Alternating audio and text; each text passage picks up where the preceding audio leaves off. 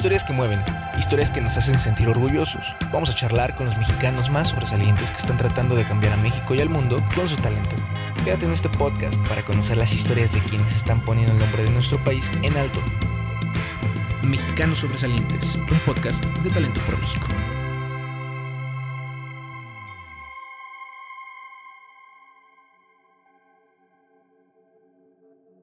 Hola, ¿qué tal? Bienvenido a un nuevo episodio de Talento por México. Hoy voy a presentarte una nueva historia del estado de Hidalgo. Y cómo no contar tan buenas historias de este estado, ya que es tan diverso, y es que en sus más de 20.000 kilómetros cuadrados hay tanto talento por explorar. Mi invitado del día de hoy es Daniel Alonso Rodríguez, originario del Valle del Mezquital, Hidalgo. Es un activista que con su trayectoria ha emprendido diversos proyectos en busca de desarrollar y difundir programas e iniciativas en busca de la promoción y defensa de los derechos humanos. Esto le brindó la oportunidad de ser uno de los nominados al Premio Nobel de la Paz en 2017, con tan solo 19 años de edad.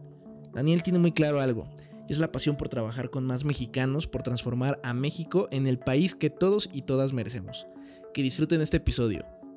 La verdad es que ya tenía muchas ganas desde hace mucho tiempo de platicar contigo. Es una gran oportunidad ahorita tener este momento.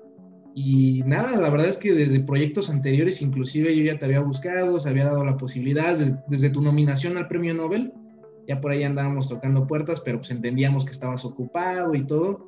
Pues ahorita con este nuevo proyecto y pues, te hacemos la invitación y, y por supuesto que la aceptas. Muchas gracias. No, hombre, perfecto. Muchísimas gracias a ustedes por la invitación. Para mí es un gustazo poder platicar contigo y con toda la gente que te escucha. Saber que el talento de México está presente en todos lados me llena aún más de motivación de saber que nada está perdido, ¿no? Siempre lo, dije desde antes de la nominación al Nobel y post nominación al Nobel. Eh, estoy, soy la persona más fiel creyente que en cada rincón de este gran país hay muchísimo talento de muchísimas personas, jóvenes, niñas, niños, adultos, cualquier persona eh, que está transformando la vida pública y la vida de este país, ¿no? Y que camina hacia un, mejor, una mejor nación para todas y para todos. Oye, Daniel, ¿y cómo es que empieza todo? ¿A partir de qué momento empiezan a surgir oportunidades, proyectos, te las empiezas tú a crear? Porque algo que creo que es muy importante en, en personas y en el perfil que tú tienes es que tú solito te vas creando oportunidades, ves algo, una visión diferente y, vas en busca de ella. Y eso es lo que te ha permitido estar en proyectos sociales muy importantes, en la nominación al premio Nobel, entre otras opciones y oportunidades que has tenido a lo largo de tu carrera. Eres muy joven a pesar de todo y has tenido un bagaje pues bastante amplio. ¿Cómo empieza todo esto? Pues realmente creo que eh, todo empieza cuando soy niño. Lo platicaba en diferentes espacios también anteriores. Eh, yo fui criado por mi abuelita, mis hermanas y yo tengo dos hermanas mayores.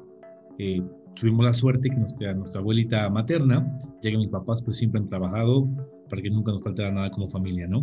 Pero entonces tuvimos la gran fortuna, como muchísimas personas, de tener una familia diversa en ese sentido, porque entendiendo familias diversas también, eh, quienes son criados por los abuelitos, por los tíos, por los primos, por mamás solteras, papás solteros, etcétera, eh, nace diferentes eh, formas de ver, ¿no? Ópticas, perspectivas que vamos construyendo. Me acuerdo mucho que llegaba siempre de la escuela y decía a mi abuelita que me sentía triste, me sentía enojado, me llenaba a veces de rabia saber que a ciertas personas que iban conmigo en la escuela o que en, otros grupos también que tenían alguna discapacidad, no eran parte propia de, la clase, ¿no? O eran sí, pero a medias, ¿no? Y entonces uno se preguntaba, pero si eres mi amiga, si eres mi amigo, jugamos, nos reímos, somos niños de 6, 7 años, no entiendo por qué ella hace otras cosas, ¿no? ¿Por qué le ponen a veces un poco menos de atención? Eh, ciertos eh, temas, ¿no? Entonces yo decía siempre a mi abuelita, todos los días, todos los días, todos los días, hasta que un día me dijo, deja de quejarte mejor y ya busca una solución. Busca una solución porque con esto, qué, bueno que tienes ese, sentimiento, esa empatía hacia otra persona, pero esa empatía no va a terminar únicamente con la dificultad por la que está atravesando, ¿no? Tienes que empezar a actuar, tienes que empezar a accionar. Entonces eso me cambió el chip, me hizo ver diferente. Dije, ok, sí, hay muchísimos problemas, hay muchísimas dificultades en el país, en mi región, en mi municipio, que es el municipio de Tlaxuapan, en el Valle del Mezquital, en el estado de Hidalgo. Eh, y decía, pero pues tengo que hacer algo ya, ¿no? Dejar de quejarme y empezar a buscar una solución. Así es como empezamos a, en, este, en este mundo, ¿no? De la promoción de las garantías individuales, en su momento, como la escuela te las enseñaba, los derechos humanos, a compartir más espacios de divulgación de derechos humanos, de programas de inclusión educativa y diversas temáticas sobre este eje, ¿no? A la par también fui deportista eh, desde los 7, 6 años también, hasta los 15 me dediqué al taekwondo de una forma profesional. Tuve la gran fortuna de representar a mi estado, el estado de Hidalgo, un estado con cero apoyo al deporte desde antes y actual, ¿no? Eh, lo único que creo que no hay diferente fue ponerle unos tenangos aquí a los pants, pero pues el apoyo sigue siendo el mismo, ¿no? El, talento hidalguense no, no está llegando a donde debe, debe de llegar en temas deportivos, ¿no? También. Entonces ahí empezamos a seguir, pues poco a poco viendo las diferentes ópticas, ¿no? Sabías que estaba mal el país, sabíamos que en México había problemas de inseguridad, que el sur era un, un panorama totalmente distinto al norte en temas de desarrollo, sabías que en Tijuana estaban en la guerra contra los cárteles, veías las noticias, veías el periódico, pero como en tu región no pasaba nada de eso, solamente lo conocías de una forma externa a través de medios de comunicación, pero llegabas, eh, llegó el momento en, en 2009 fui a la Olimpiada Nacional de Taekwondo que fue en Tijuana, justo con la pandemia anterior de H1N1, del virus de la influenza. Se retrasó, iba a ser, me parece, en mayo, y fuimos hasta por julio, agosto, me parece más o menos, no recuerdo muy bien, pero fuimos para allá. De hecho, fue la primera vez que volé en avión, me acuerdo bastante en ese momento. Llegamos a, Tijuana, te decía tu abuelita, tu, tu, papá, tu mamá, tus primas, quien sea, cuídate mucho, no, hables con extraños, no se muevan si no son en grupo, vayan juntos, siempre estén eh, como un equipo, ¿no? pero pues uno sabía que estaba mal, pero llegar allá y realmente escuchar fuegos cruzados de los cárteles o saber que había problemáticas, pues te hace ver que esa realidad no es tan ajena, ¿no? Que la realidad del norte también sigue siendo México y que la realidad del sur también sigue siendo México. Y que si eres un niño, a lo mejor sigues siendo la primaria, sigues estando en una vida común, normal, eh, digamos, dentro del molde, por así decirlo, pero claro que puedes cambiar el mundo, puedes empezar a, empoderar a más niñas, a más niños, a que empiecen a seguir sus sueños, a que construyan eh, prototipos, ideas, proyectos, etcétera, lo que sea, para incluir a más personas, que si el problema del norte se podía acabar con que menos niños dijeran, oye, ya no quiero ser, mi sueño ser narcotraficante, mejor quiero ser astronauta, y claro que lo puedo lograr, ¿no? Entonces empezamos poco a poco a construir diversos programas que el día de hoy ya son eh, vaciados en una ONG, el Frente Nacional para la Paz, una fundación que hemos fundado con diversas amigas y amigos en este, en este ámbito, ¿no? Pero pues eso seguimos. Así empezó todo, yo creo, viendo esa realidad, quitando otra vez esa venda de los ojos y diciendo, lo que pasa afuera también es mi responsabilidad y cambiarlo también lo puedo hacer yo. A lo mejor soy un niño, a lo mejor estoy muy lejano, o vivo en un municipio muy alejado, con poco desarrollo, en una ciudad, o tengo la posibilidad tremenda de estar en los espacios correctos, ¿no? O no lo tengo, pero puedo construir esos caminos para realmente cambiar este país. Y gracias a Dios, a través de, esta, de este espacio y esta nominación, pues hemos tenido la oportunidad de hablar con muchísimas personas más, conocer también de viva voz eh, problemáticas de América Latina, problemáticas de nosotros los pueblos indígenas, que a veces eh, no las veías tan cercanas y tan palpables, pero sabías que estaban, ¿no? Y te sigue llenando de esa rabia, de ese coraje, pero ya accionando, ¿no? Para que las cosas cambien y la vida pueda ser más digna para todas y para todos. Oye, Daniel, y, y tú justamente lo mencionas y haces mención muy importante de esto, que es que tú eres del estado de Hidalgo.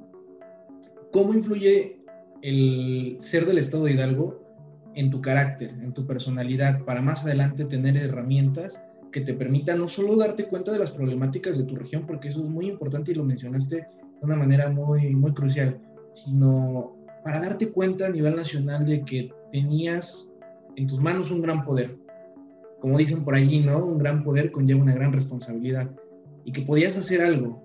¿Cómo tu infancia, tu crecimiento, tu desarrollo, tu adolescencia, tu juventud te da esas, esas herramientas al estar en el estado de Hidalgo, que como tú bien dices, son cosas bastante positivas, pero también algunas cosas que podían mejorar, que podían mejorar. Tú lo mencionaste, que eras deportista, que faltaba apoyo, que justamente a lo mejor faltó algo más para que eh, el talento hidalguense pudiera sobresalir de manera más importante. ¿Qué es lo que tú vas y te llevas y aprendes de todo, de todo este crecimiento? Sí, claro. Eh, bien lo decías, ¿no? Eh, ese, esta oportunidad de tener el micrófono, de gracias a Dios también seguir tener el micrófono como en tu programa, que agradezco muchísimo, de seguir hablando por muchísimas jóvenes, por muchísimos jóvenes, por mis hermanas y mis hermanos, los pueblos indígenas, eh, es una gran responsabilidad. Aquí te comparto y en confianza también que cuando llegó el tema del Nobel a mí me daba mucho miedo, me daba mucho miedo decir porque ya había cambiado de un tema trascendental toda nuestra vida, ¿no? De tener eh, cierto número de mensajes a lo mejor de más amigas, más amigos que se enteraban por esa red que se va construyendo de, de quienes estamos en este camino de la lucha social. Eh, llegó una ola tremenda de miles de mensajes, miles de llamadas, miles de invitaciones a seguir participando, a coadyuvar, de invitaciones para foros, para micrófono. Y yo decía, pero ¿qué tengo que decir si solamente soy uno más, ¿no? De todos los que seguimos aquí caminando.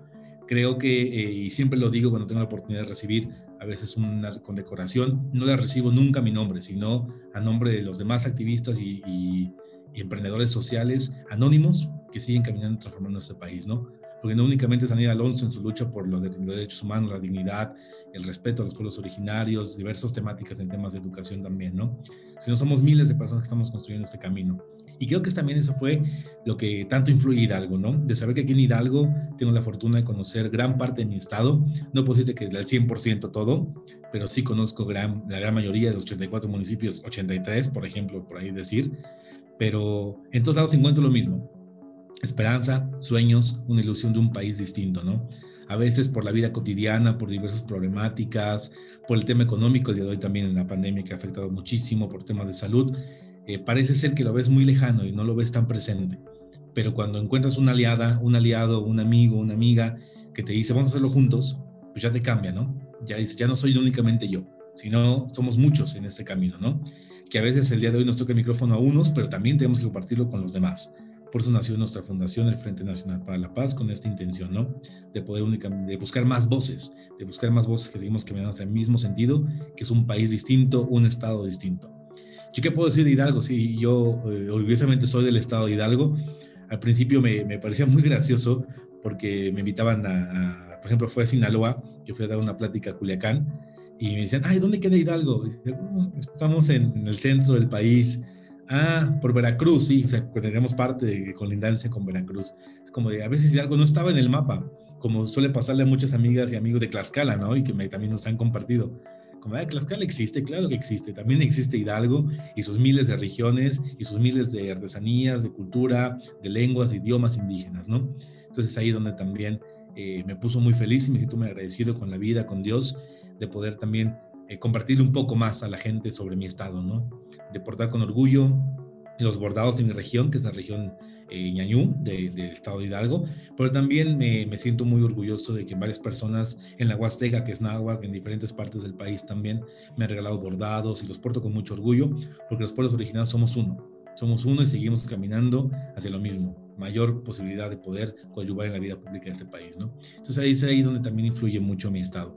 Es un estado muy bonito, sí con miles de problemáticas, estamos en un hoyo de desarrollo, parece ser que autoridades, el tema de desarrollo no es eh, lo mismo para muchos, pero pues eh, seguimos viviendo con las mismas condiciones gran parte de las zonas más alejadas del país, ¿no? del estado, perdón. Y es ahí donde seguimos también haciendo nosotros nuestra tarea para poder construir mayores puentes de comunicación, seguir luchando por un estado para todas y para todos, no, no únicamente para unos cuantos de un cierto color. ¿Y cuál es el trabajo que te, que te empieza a llevar a la nominación, a la famosa nominación del 2017, del Premio Nobel? Uno de, pues todos, creo que todos podemos conocer qué es el Premio Nobel, la importancia que tiene y justamente cómo cae esta noticia también a nivel nacional, ¿no? Cuando nos enteramos, joven mexicano, de, la verdad, del estado de Hidalgo, tiene esta nominación y todos estamos así en shock te investigamos, sabíamos quién eras, sabíamos de tus proyectos, pero de, viva voz tuya, ¿qué es lo que pasó en ese trayecto para Daniel? Eh, ¿Qué trabajos empiezas a hacer? ¿Qué, ¿Qué, esperanza empiezas a poner? ¿Qué objetivo tenías en mente en ese momento? Y, y, a partir de eso, para cuando te llega la llamada y te dicen, ¿sabes qué? Estás nominado, ¿no? ¿Qué pasa en ese, en ese inter? Pues seguíamos realmente, como te decía, eh, trabajando, no nos veíamos, no nos vemos ni más ni menos que nadie, ¿no? Sino una, persona más, Daniel Alonso, que sigue caminando con las mismas ilusiones, los mismos sueños todos los días, ¿no? A veces sí eh, es un tema muy emocional que, que te pega y, te baja o te sube en muchas condiciones y, y partes de este camino, ¿no? Pero seguíamos caminando y seguimos en los días de hoy siendo los mismos, ¿no? Antes de 2017. Creo que lo único que cambió en mi vida de la nominación al Nobel es que nos vimos un personaje público, ¿no? Antes seguía haciendo lo mismo, caminando lo mismo, creyendo en lo mismo y sigo creyendo en lo mismo, ¿no? Pero nos volvió esa oportunidad de compartir ese micrófono y decir, hey, sí, soy uno, pero hay miles más. ¿no? Y miles más de niños, de jóvenes. Eh, ¿Qué fue realmente lo que nos llevó a esa nominación al Nobel? Creo que desde que se manejó mucho ¿no? en, en tema de, medios de comunicación, que ha sido únicamente por un proyecto que se llama Reforma Social, que el día de hoy se convirtió en un libro que aún no publico, pero ya está terminado, y también ya en nuestra fundación, nuestra ONG, ¿no? pero realmente fue una nominación por toda la lucha que hemos llevado desde antes, ¿no? Desde niños, por la inclusión educativa, por la contra la violencia, por buscar medios de, de resolución de conflictos pacíficos, diversas temáticas, ¿no? La promoción de derechos humanos en sí. Pero el día de hoy, eh, lo que hizo que también cambiara a raíz de la nominación al Nobel es que ya nos logramos ser también una ONG con legalmente constituida. Yo no quería registrarme y seguíamos siendo un colectivo hasta hace aproximadamente un año y medio digamos, un colectivo, seguimos llamando Frente Nacional para la Paz, ya justo con el tema de decirle, no, no es Daniel Alonso nada más en la nominación al Nobel, ¿no? Sino ya es una, es una ONG donde más personas, más colectivos, más organizaciones están unidas, pueden caminar juntos y pueden seguir construyendo el país que nos merecemos por el simple derecho de, ser humanos, ¿no? De ser seres que habitan en ese planeta. Entonces ahí seguimos caminando y nos constituimos justamente para poder buscar trabajar con organismos internacionales que nos piden como requisito pues ser una ONG legalmente constituida. Entonces yo creo que a raíz de ello ha sido los cambios que, que, he tenido en ese camino, ¿no? Pero como tal en temas de inspiración, en temas de lucha, en temas de causa, creo que, todos los días me sigo nutriendo. Esa gran fortuna que Dios me ha dado también de poder recorrer gran parte del país también antes del Nobel como deportista y después de la nominación al Nobel ya como un personaje más público, me da la fortuna de seguir encontrando más lazos de colaboración, más ideas, más, más contrastes que a veces uno pasa por alto y que siguen abonando este camino, ¿no? Y que tenemos la obligación como eh, vocales, me puedo decir así, de nuestra organización de seguir coadyuvando en estos temas, ¿no? Sacan, a la vista, ¿no? Como por ejemplo el tema de los derechos de los animales, que a veces pues, la lucha contra el antiespecismo, ¿no? que a veces yo, yo por ejemplo, te pongo como un ejemplo muy, muy, muy rápido, ¿no?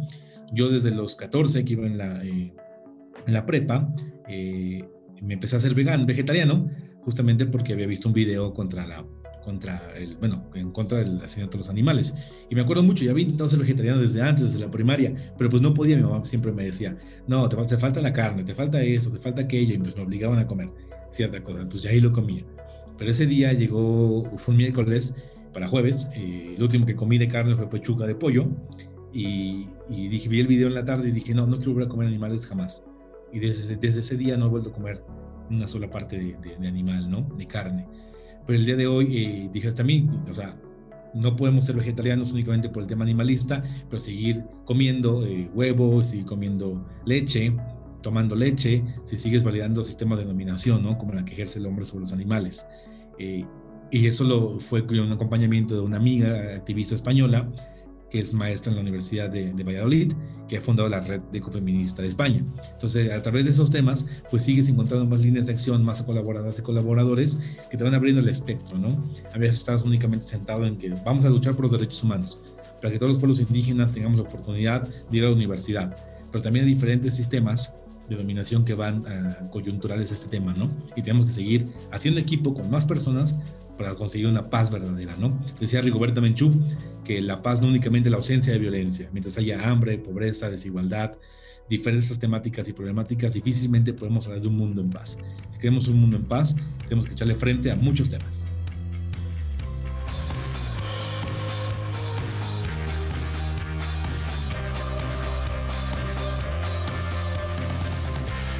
Mexicanos Sobresalientes, un podcast de Talento por México. Y justamente mencionas una parte bien importante, que es la desigualdad. Es algo que tenemos en el país, es un problema muy agravado de, muchos, muchas décadas, que se han tratado de, o, se, ha buscado las maneras de cómo atacar este, este tema y hay diferentes como debates de cómo afrontar la, la desigualdad en el país. Pero tú desde tu trinchera, desde tu punto de vista, desde el estado de Hidalgo, ¿Cómo has visto este tipo de proyectos sociales en el, estado de Hidalgo? ¿Cómo está el ecosistema? ¿Cómo, ¿Qué está pasando ahorita? ¿Cuál es el panorama en el estado de Hidalgo en contra de la desigualdad? Obviamente también de los otros factores importantes que agravan a, y las problemáticas que agravan al país, pero específicamente en la desigualdad. Y en Hidalgo, ¿qué, ¿tú cómo ves el panorama? ¿Qué otros proyectos? ¿Conoces más personas? ¿Qué se está haciendo? ¿Hay avance? ¿Falta algo más? ¿Qué está pasando? Pues creo que como siempre lo, he comentado en temáticas de avance en, de derechos civiles, de derechos humanos, en temas eh, gubernamentales o en temas legislativos, ha sido gracias a las ONGs, a la sociedad civil. Los avances que hemos tenido en el país, por ejemplo, en temas jurídicos, no fue por la voluntad de un legislador, por ejemplo, en tema de la reforma constitucional de 2011, eh, en temas jurídicos que eh, pone por encima los derechos humanos, Tratado Internacional de Derechos Humanos, sobre la Constitución, por ejemplo, ¿no? que garantiza ya realmente el respeto a los derechos humanos en el sistema jurídico mexicano, no fue por la voluntad de legisladora, sino fue por una presión social de un caso que llegó a la Corte Internacional que ordenó la modificación del sistema jurídico mexicano, ¿no? Para que llegara a esa realidad. Y de esta forma pasa en los proyectos de gobierno de todo Hidalgo, de todo México, y me atrevo a decir, de gran parte de América Latina. No es por la voluntad de que la gente eh, en los espacios de representación o de oportunidad de de toma de decisiones, lo haga sino ha sido por la presión social y ha sido por los avances que han tenido las ONGs, los activistas independientes, la sociedad civil en su generalidad, ¿no? Creo que justamente en el Estado Hidalgo, el desarrollo que vemos en comunidades, los avances económicos para mujeres eh, en tema de que están desprotegidas en temas jurídicos o temas laborales, ha sido por ONGs también que han echado mano de diversos mecanismos para construir cooperativas, para construir empresas sociales, que hoy siguen avanzando, ¿no? Claro que los gobiernos han tomado su, su papel y siguen apoyando, pero parece ser que únicamente lo hacen por encima, ¿no? Y lo hemos visto en gran parte de, de la vida de México, los que te, estamos más tratando de incidir también en estos temas, ha sido por encima, nunca ha tratado de entrarle a la raíz realmente de cambiar la realidad de muchas personas y muchas familias. No te pongo un ejemplo. Queremos hacer eh, como ONG ya como colectivos, eh, construir pequeñas cooperativas en la Sierra Gorda. Estamos empezando ya algunas en comunidades para que justamente estas mujeres empresarias, eh, que muchas de ellas sus esposos se fueron a Estados Unidos y las dejaron solas, se terminó el tema de apoyo económico, y pues muchas buscan el tema laboral como actualmente, ¿no? Para sus familias o para ellas también. Entonces empezamos a construir pequeñas cooperativas, van avanzando poco a poco, echamos manos de aliadas y aliados internacionales, perdón, para vender sus productos y vamos construyendo ese legado ya de familias, ¿no? Que no es gracias a Daniel Alonso no es gracias a la organización, sino al talento de las personas de estas comunidades que el día de hoy se han formalizado como una cooperativa y que van a dejar un legado a sus familias, ¿no? Un legado para que sus hijas, sus hijos sigan participando en estas cooperativas y siga llegando el tema económico y de desarrollo, eh, digamos, a sus comunidades.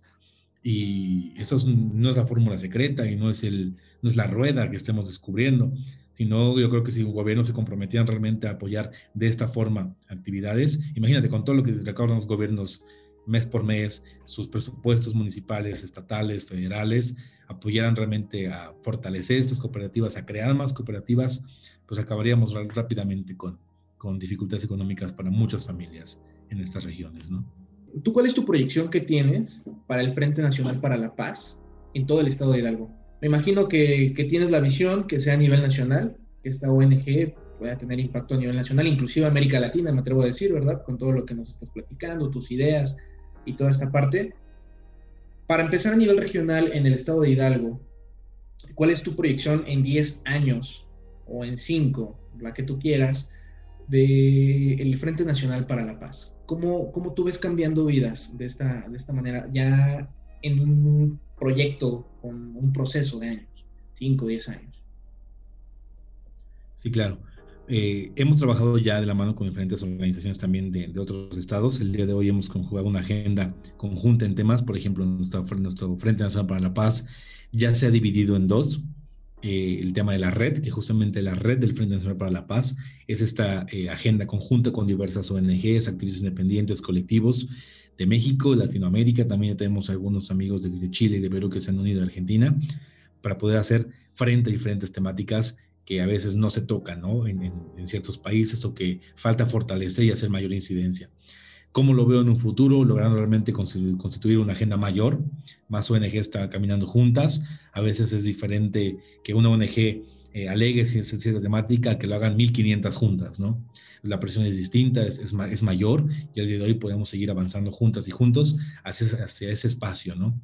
La otra parte de nuestro Frente Nacional para la Paz es el IDIC, el Instituto de Investigación y Capacitación. Lo hemos dividido de esta forma porque aquí hemos evocado más la educación de derechos humanos, cultura de la paz, para temas educativos para poder seguir fortaleciendo a más personas que quieran seguir emprendiendo en esas temáticas, ¿no? Muchos chavos y muchas niñas me decían, oye, es que yo me llena muchísimo coraje la desigualdad a los animales, me llena mucho coraje el tema que no hay espacio realmente para personas LGBT, ¿no? Por ejemplo, población LGBT, pero no sé cómo hacerlo, no sé cómo empezar. Eh, tengo la causa, me llena de coraje la desigualdad, la problemática, pero no sé qué primer paso tengo que dar.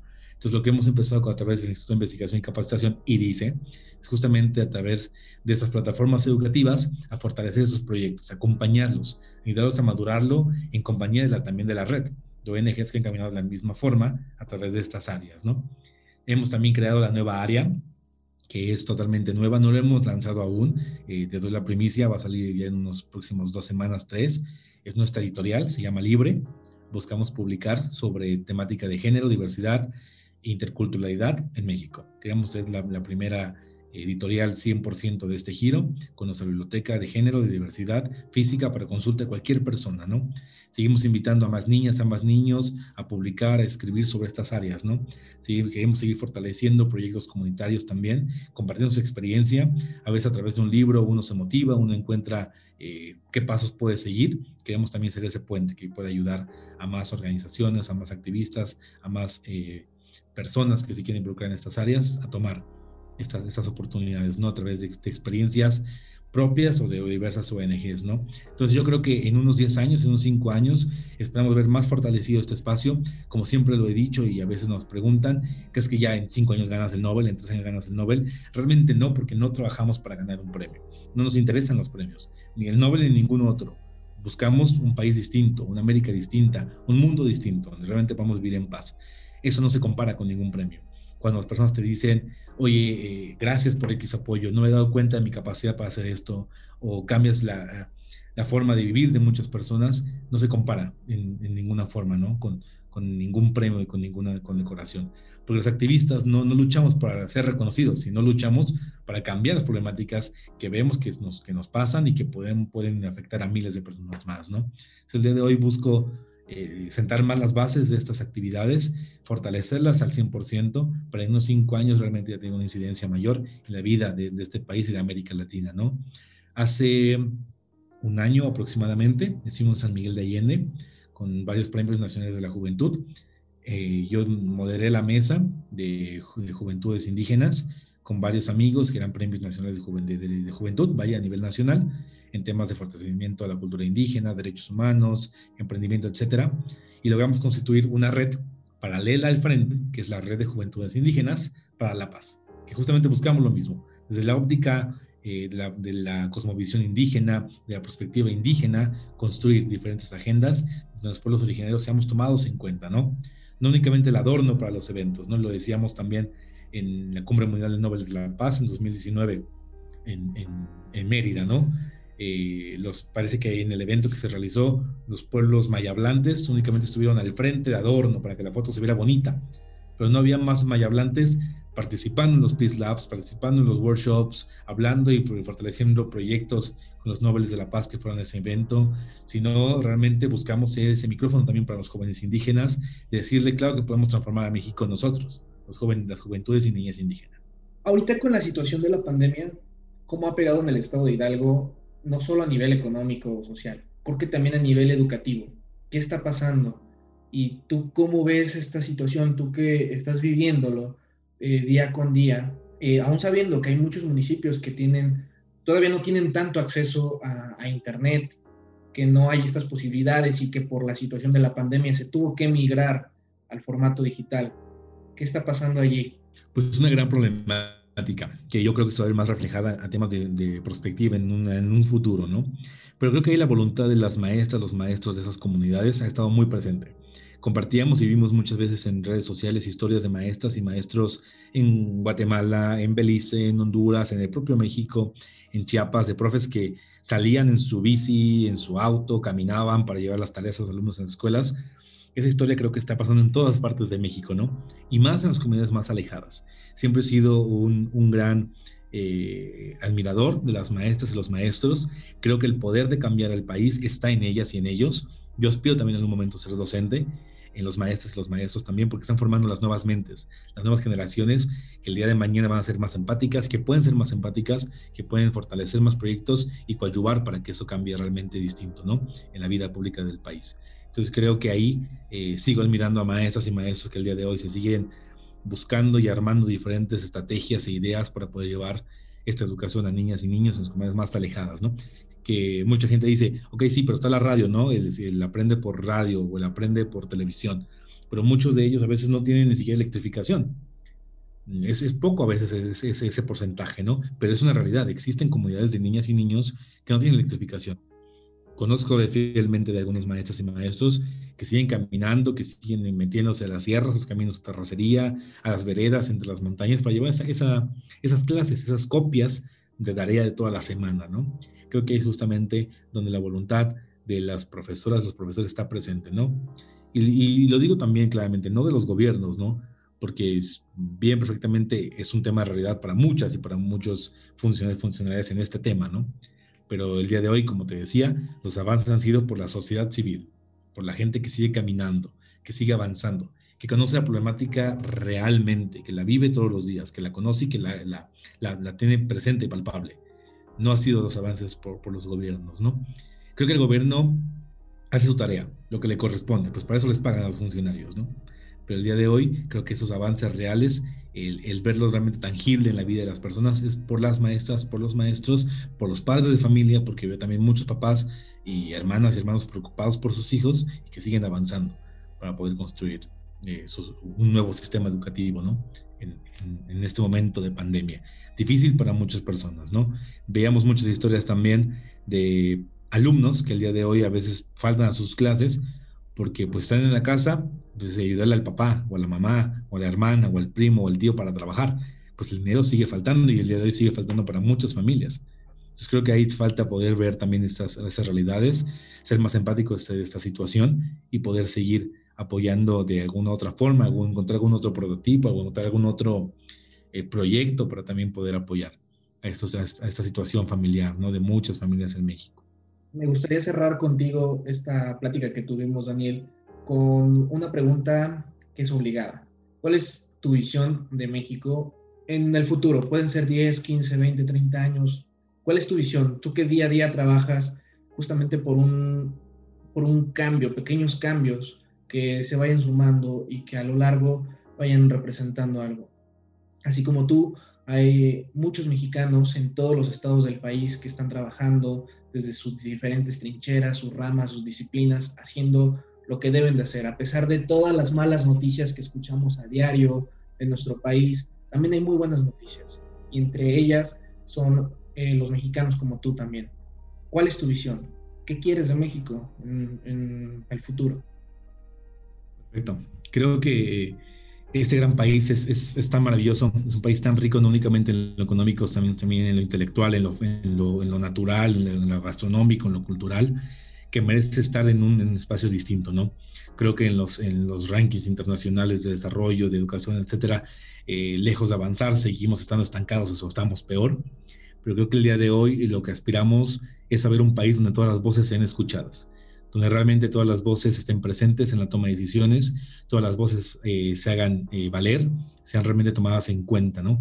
Siempre se lo digo a muchísimos amigas y amigos, donde tengo la oportunidad de platicar también eh, a través de una conferencia, una charla, una plática, decirles, métanse a política, métanse a política. No lo hagan de una forma partidista, que los partidos políticos están rebasadísimos, muy bonitos en sus estatutos, muy bonitos en la forma de, leerlos, por lo que luchan, algunos de ellos, porque algunos ni siquiera tienen una plataforma real, en, temas eh, sociales y políticos, pero son un mecanismo el día de hoy para muchas personas de poder participar.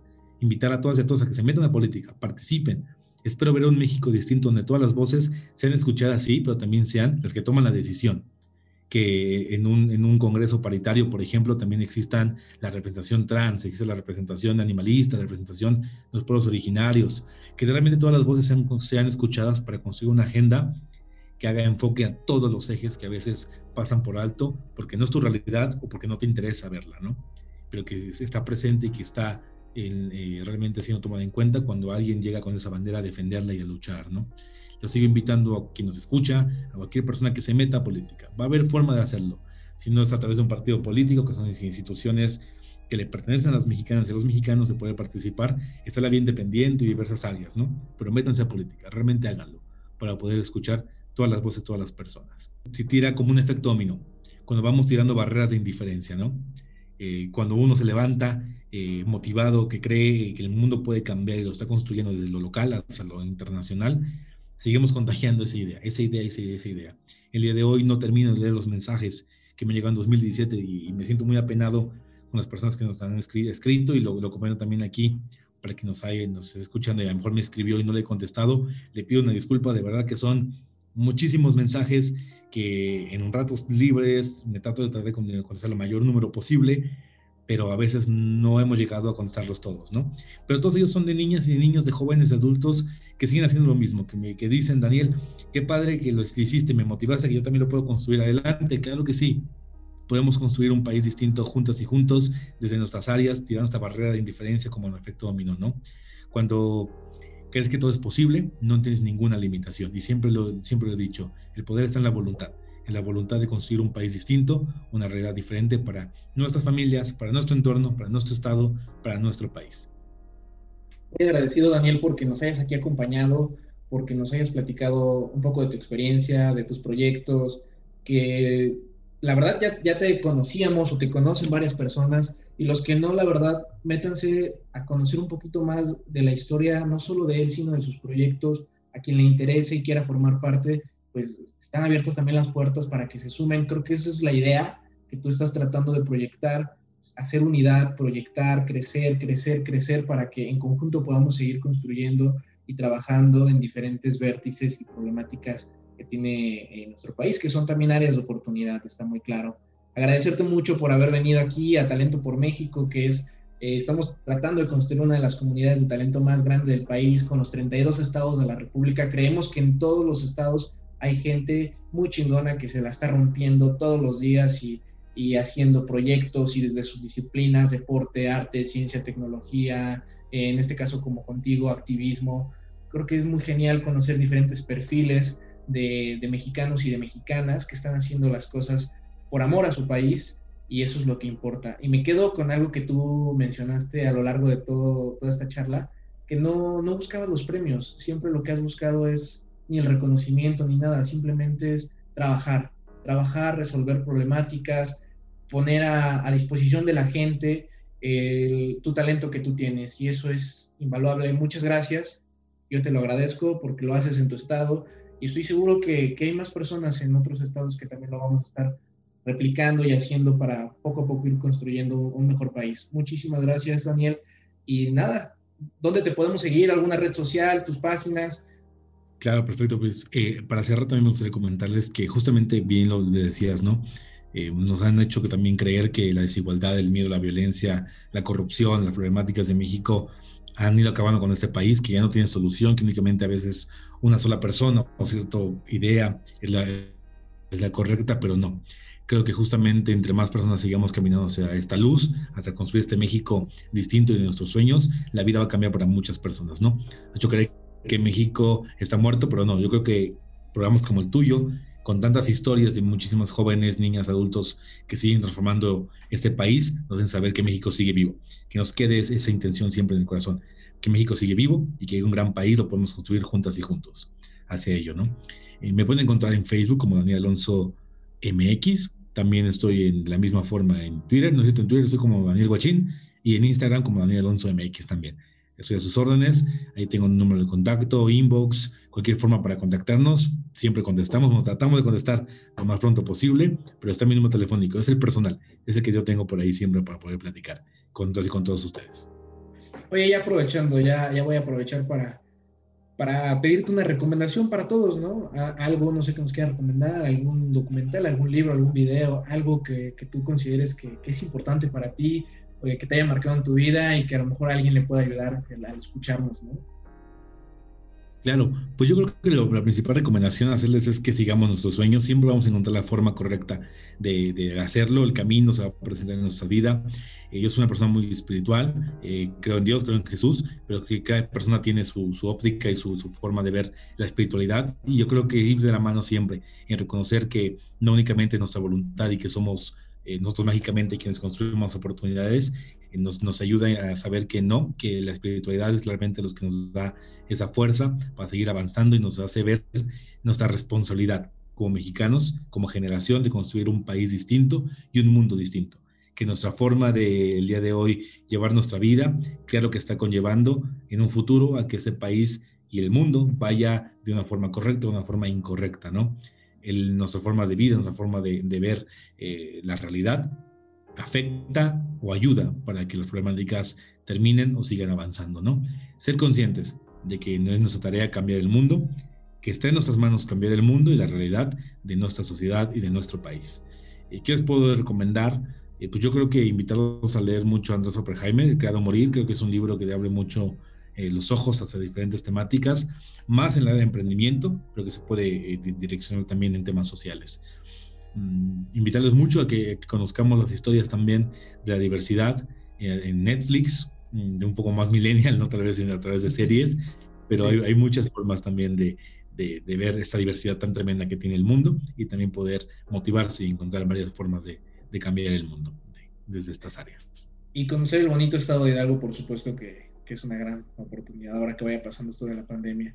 Pues muchas gracias por acompañarnos aquí en, en, esta plática. Eh, igual en las plataformas, agradecer a las personas que nos están ahí escuchando, en Spotify, en, Apple Music y en todas las plataformas de, podcasting, ¿no? Recuerden seguirnos, apoyarnos y por supuesto estar al pendiente de las historias que vamos a ir contando. Ahorita es la segunda temporada, estamos teniendo eh, invitados muy especiales, grandes personalidades, personas que, que están representando bastante bien a su estado de origen y bueno, vienen más estados, buscamos que sean los 32 estados, es una labor un poco complicada, pero pues vamos ahí poco a poco dándole. Entonces, seguimos en esto. Les recuerdo también la información, pueden seguirnos en Talento por México, Talento X México. Y también pueden escribirnos al correo electrónico en talentoxmexico.gmail.com. Cualquier duda, información, no sé, lo que ustedes quieran escribirnos, vamos a estar ahí al pendiente y esténse por supuesto, ahí atentos a toda la información, a las historias que vamos a seguir subiendo, a las personas, vienen más estados, Chiapas, Durango, Oaxaca. Y pues muchas gracias, Daniel. Agradecerte también tu, amable tiempo y, seguimos aquí. ¿De acuerdo? No, hombre, A ustedes muchísimas gracias. Hasta luego. Cuídense mucho. Acabas de escuchar una historia de un mexicano o mexicana sobresaliendo en México y el mundo. Nos escuchamos en la próxima.